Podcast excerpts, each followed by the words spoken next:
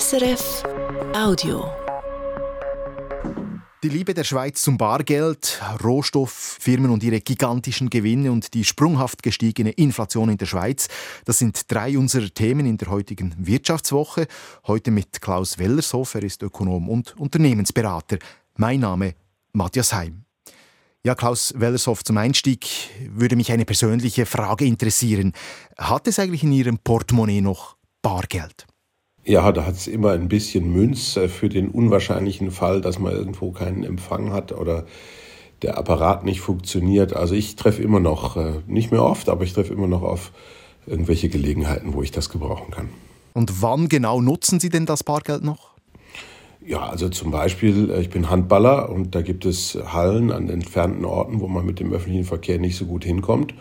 Und da gibt es tatsächlich immer noch sowas wie Parkuhren bzw. Parkautomaten, wo man Bargeld einwerfen muss.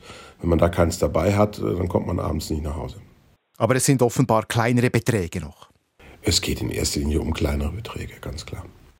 Das zeigte übrigens auch eine Untersuchung der äh, Zürcher Hochschule für angewandte Wissenschaften und der Universität St. Gallen. Diese erheben seit einigen Jahren regelmäßig, wie es um das Zahlungsverhalten in der Schweiz steht. Und da fällt eben jetzt dieses Jahr wieder auf, dass das Bargeld wieder das meistgenutzte Zahlungsmittel ist, eben vor allem für kleinere Beträge. Noch während der Pandemie äh, war die Debitkarte oder die Kreditkarte noch häufiger eingesetzt, aber jetzt wieder äh, das Bargeld.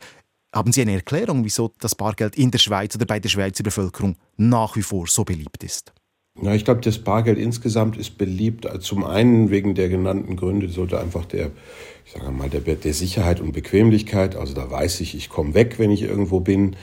Äh, zum anderen aber auch glaube ich, dass es beliebt ist, weil es natürlich auch immer ein Stück äh, überwachungsfreier Raum ist, sozusagen. Also es muss ja nicht äh, die Mikro wissen, was ich wirklich jedes Mal einkaufe oder äh,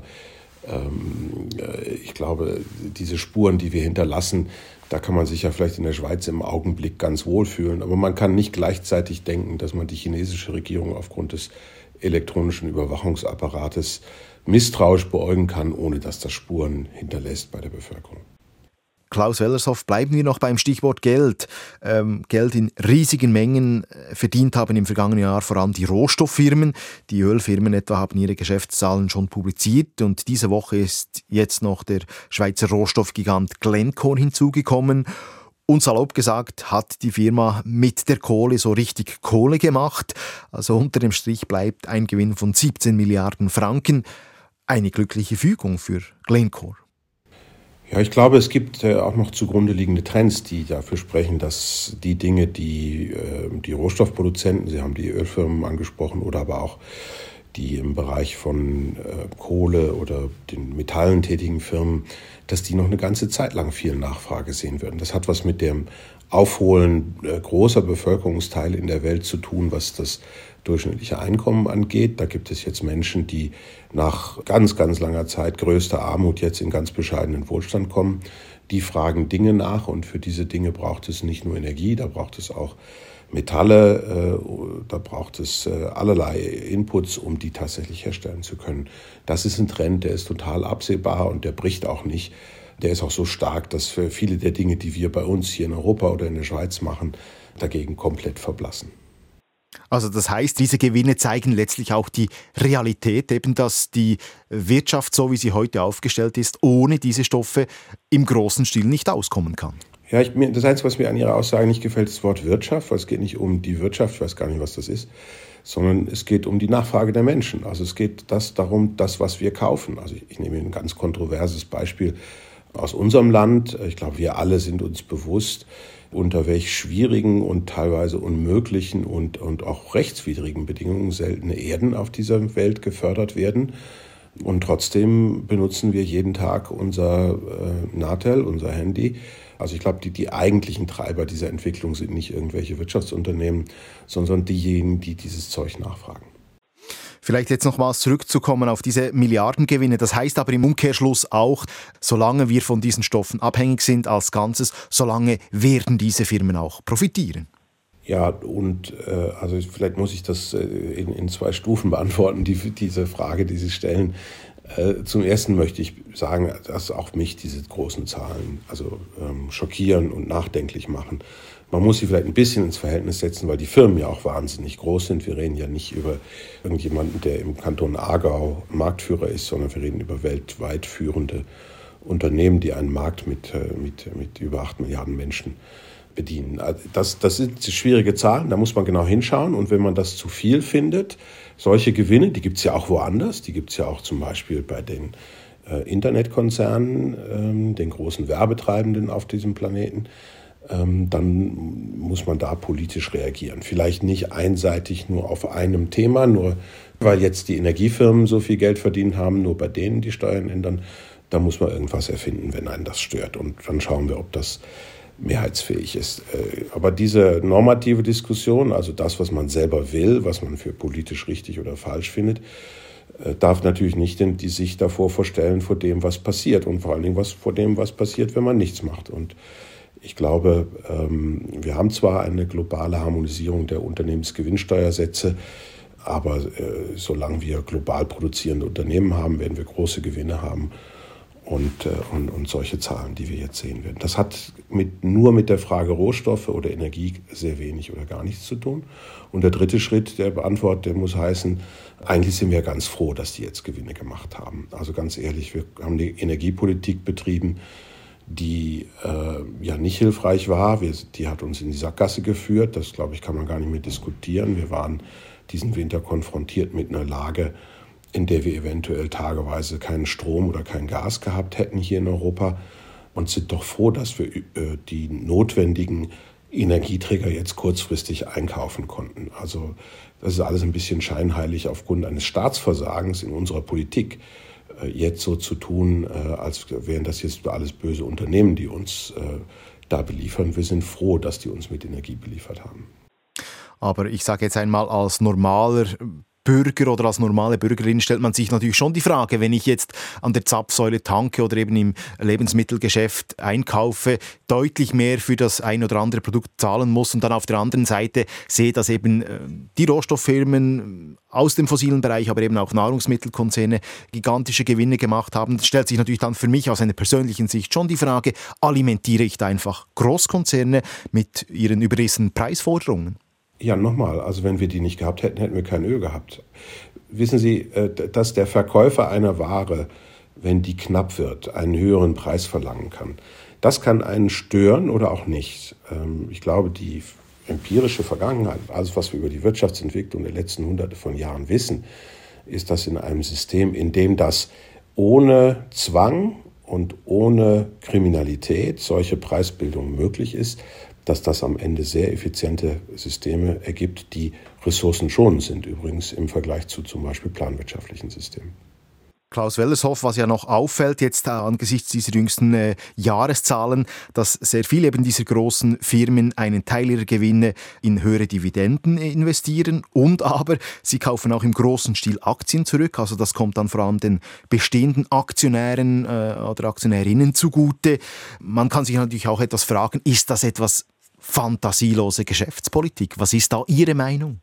Ja, das hat, ich denke, auf der einen Seite was mit, der, mit unserem Steuersystem zu tun, nämlich dass Dividenden als Einkommen versteuert werden müssen durch die Empfänger. Und bei Aktienrückkäufen gibt es ja in dem Sinne keinen einzelnen Empfängern. Das ist steuerfrei. Also es ist eine Möglichkeit, die äh, bestehenden Aktionäre teilhaben zu lassen ähm, an dem Gewinn und sozusagen weniger Steuern zu zahlen. Das ist eine ganz interessante Frage steuerrechtlich und systematisch, die man sicherlich äh, nochmal beleuchten muss, vor dem Hintergrund dessen, was ja in den letzten 20 Jahren äh, zum Beispiel in den USA passiert äh, ist. Das ist ja absolut gängige Praxis, wird von praktisch jedem ähm, börsenkotierten Unternehmen so praktiziert in den Vereinigten Staaten von Amerika. Ähm, da muss man sicherlich, sicherlich genau hinschauen ich würde da nicht allzu viel hineinreden, was die Geschäftstätigkeit angeht. Auf der anderen Seite kann ich bei Unternehmen wie, wie äh, Daimler oder bei diesen Erdölunternehmen verstehen, wenn die einen Teil des Kapitals zurückgeben wollen, weil ja für deren angestammtes Geschäft, also das Herstellen von Autos mit Verbrennungsmotoren, beziehungsweise äh, das äh, Schürfen und Verteilen von fossilen Rohstoffen, das Geschäftsmodell zeitlich begrenzt ist. Also da, das ist vielleicht nicht schlecht, auch frühzeitig schon mal langsam zurückzuzahlen. Auf der anderen Seite stellt sich auch die Frage, sollten die Firmen denn nicht einen Teil dieses Geldes halt vielleicht noch verstärkter auch in die Zukunft ihres Unternehmens investieren, also sprich neue Produkte entwickeln oder allenfalls auch die Produktionsprozesse ähm, optimieren, äh, effizienter machen? Wäre das nicht auch im Sinne von einer guten Unternehmensführung eigentlich angezeigt? Ja, aber das tun sie ja wahrscheinlich. Wir haben ja keinen Grund zur Annahme, dass sie das nicht tun. Also wenn, wenn, wenn wir zurückschauen, eben, weil das ja gängige Praxis ist, kann man das ganz gut. Das ja, passiert ja jetzt nicht nur in diesem Jahr, sondern das ist über die letzten sicher 20, 25 Jahre regelmäßig passiert in den USA, dann kann ich jetzt nicht in Amerika irgendwie eine Abnahme des Innovationstrendes oder tieferes Wirtschaftswachstum oder weniger Beschäftigung oder irgendetwas erkennen. Ich glaube, das sind Überlegungen, die die Unternehmen ganz gut selber anstellen können. Sicherlich besser als irgendjemand von außen, besser als Klaus Wellershoff oder Matthias Heim, die das am, äh, am Wochenende an einem netten Gespräch miteinander besprechen. Klaus Wellershoff, blicken wir jetzt noch auf die Inflation in der Schweiz. Äh, diese ist sprunghaft gestiegen von 2,8 Prozent Ende Jahr auf 3,3 Prozent Ende Januar jetzt, vor allem wegen der gestiegenen Energiekosten. Äh, jetzt werden dann die höheren Strompreise auch effektiv spürbar und auch äh, erfasst in der Statistik. Ist dieser Sprung nach oben jetzt einzig und allein auf diese äh, höheren Energiekosten äh, zurückzuführen oder sehen Sie eben auch äh, noch weitere Gründe, die allenfalls für eine anhaltend höhere Inflation sprechen? Naja, wir hatten ja auch schon im Dezember relativ hohe Inflationsraten.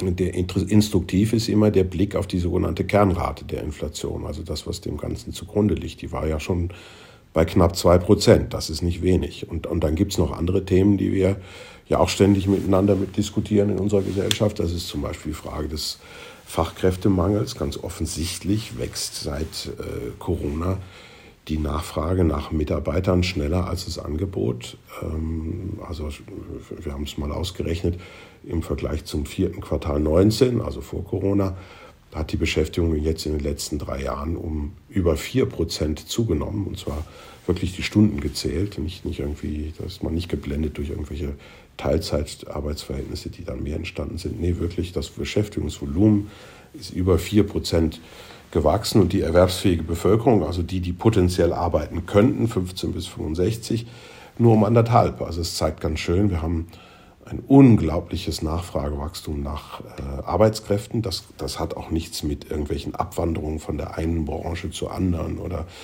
unattraktiven Berufen oder so zu tun. Das ist alles äh, sicherlich im Einzelfall eine wichtige Diskussion, wenn man in der Branche tätig ist. Aber gesamtwirtschaftlich betrachtet ist die Nachfrage nach Arbeit dreimal schneller gewachsen als das Angebot ungefähr. Das kann man so sagen. Und das liegt daran, dass wir, ein, äh, dass, wir, dass wir zu stark wachsen, wenn wir ehrlich sind. Das Wachstum bedingt ja auch eine enorme Zuwanderung. Auch die Zahlen haben wir jetzt letzte Woche äh, ja bekommen. Ähm, äh, also da sind wir nicht nachhaltig unterwegs. Da sprengen wir unsere Lebensgrundlage hier im Land für einmal, nicht nur die auf der Welt. Ähm, und da muss dringend was passieren. Was denn? Naja, wir haben ja eine ganz absurde Situation, zum Beispiel bei der Geldpolitik, da sind wir dicht bei der Inflation. Die Geldpolitik in der Schweiz bietet im Augenblick Zinsen an, die unter der Inflationsrate liegen. Und da wissen wir aus der Wirtschaftstheorie, praktisch alle Wirtschaftsmodelle, die wir haben, sagen das. Und aus der Erfahrung, dass wenn sie das machen, dass dann äh, die Nachfrage schneller wächst als das Angebot. Also die, unsere Geldpolitik ist auf unverantwortliche Weise im Augenblick expansiv in einer Situation, in der die Inflationsraten ja noch steigen, wir Arbeitskräftemangel haben und wir damit rechnen müssen, dass die Lohnzuwachsraten jetzt dann jenseits der Gesamtarbeitsverträge, also dort, wo Leute zum Beispiel neu eingestellt werden, wo Leute ihren Arbeitsplatz wechseln, ähm, deutlich höher liegen, als uns, das, äh, als uns das wirklich mittelfristig lieb sein kann. Also heißt das auch, dass die äh, Nationalbank schleunigst aus Ihrer Sicht die Zinsen markant anheben sollte? Ja, die Inflation ist über drei und die Zinsen sind bei eins. Das ist eine, wirklich eine außergewöhnliche Situation. Äh, negative Realzinsen nennt man das. Also wenn man nach Abzug der Inflation, wenn man Geld aufs Konto liegt, äh, sozusagen wirklich äh, weniger hat. In der Größenordnung haben wir historisch selten gehabt und hat, uns, hat uns wirtschaftlich betrachtet nie geholfen, sondern eigentlich immer nur geschadet. Also das heißt eben an der Zinsschraube drehen. Ja, so wie die Europäer das gemacht haben, die haben zwar noch eine viel höhere Inflation, Aber es ist ja gar nicht zu verstehen, dass die SNB sich jetzt so viel Zeit lässt und bis zu ihrem März-Meeting, äh, wo doch ganz offensichtlich bei uns der Arbeitsmarkt überkocht und, äh, und die Inflationsrate sehr stark steigt. Eben im vergangenen Sommer hatten wir 3,5 Prozent. Anschließend äh, dachte man, die, die Inflation habe jetzt ihren Höhepunkt äh, überschritten. Aber wenn man jetzt die jüngste Entwicklung äh, anschaut und auch Ihren Ausführungen zuhört, dann gehen Sie davon aus, dass dieser Höhepunkt vielleicht eben noch erst kommen wird. Also ich glaube, wir müssen jetzt nicht auf Alarmismus machen. Aber das sind Werte, die sind mit der Definition, die hier normalerweise im Land herrscht, bezüglich Preisstabilität ähm, äh, nicht im Einklang ich glaube, man muss auch gar nicht, ähm, vielleicht kann man es da noch entspannter sagen, äh, nicht, die SNB wird die Zinsen anheben und sehr deutlich wird sie sie anheben müssen. Das hat Konsequenzen, die, die vielleicht nicht ganz einfach sind, aber wenn wir das nicht wagen, dann wird die Inflationsraten weiter steigen, so wie, so wie Sie gefragt haben. Es bleiben also spannende Monate vor uns. Klaus Wellershoff, herzlichen Dank für das Gespräch. Das war die Wirtschaftswoche heute mit dem Ökonomen und Unternehmensberater Klaus Wellershoff. Diese Sendung und alle früheren Ausgaben können Sie jederzeit auch nachhören unter srf.ch/audio mit dem Stichwort Wirtschaftswoche. Am Mikrofon war Matthias Heim. Das war ein Podcast von SRF.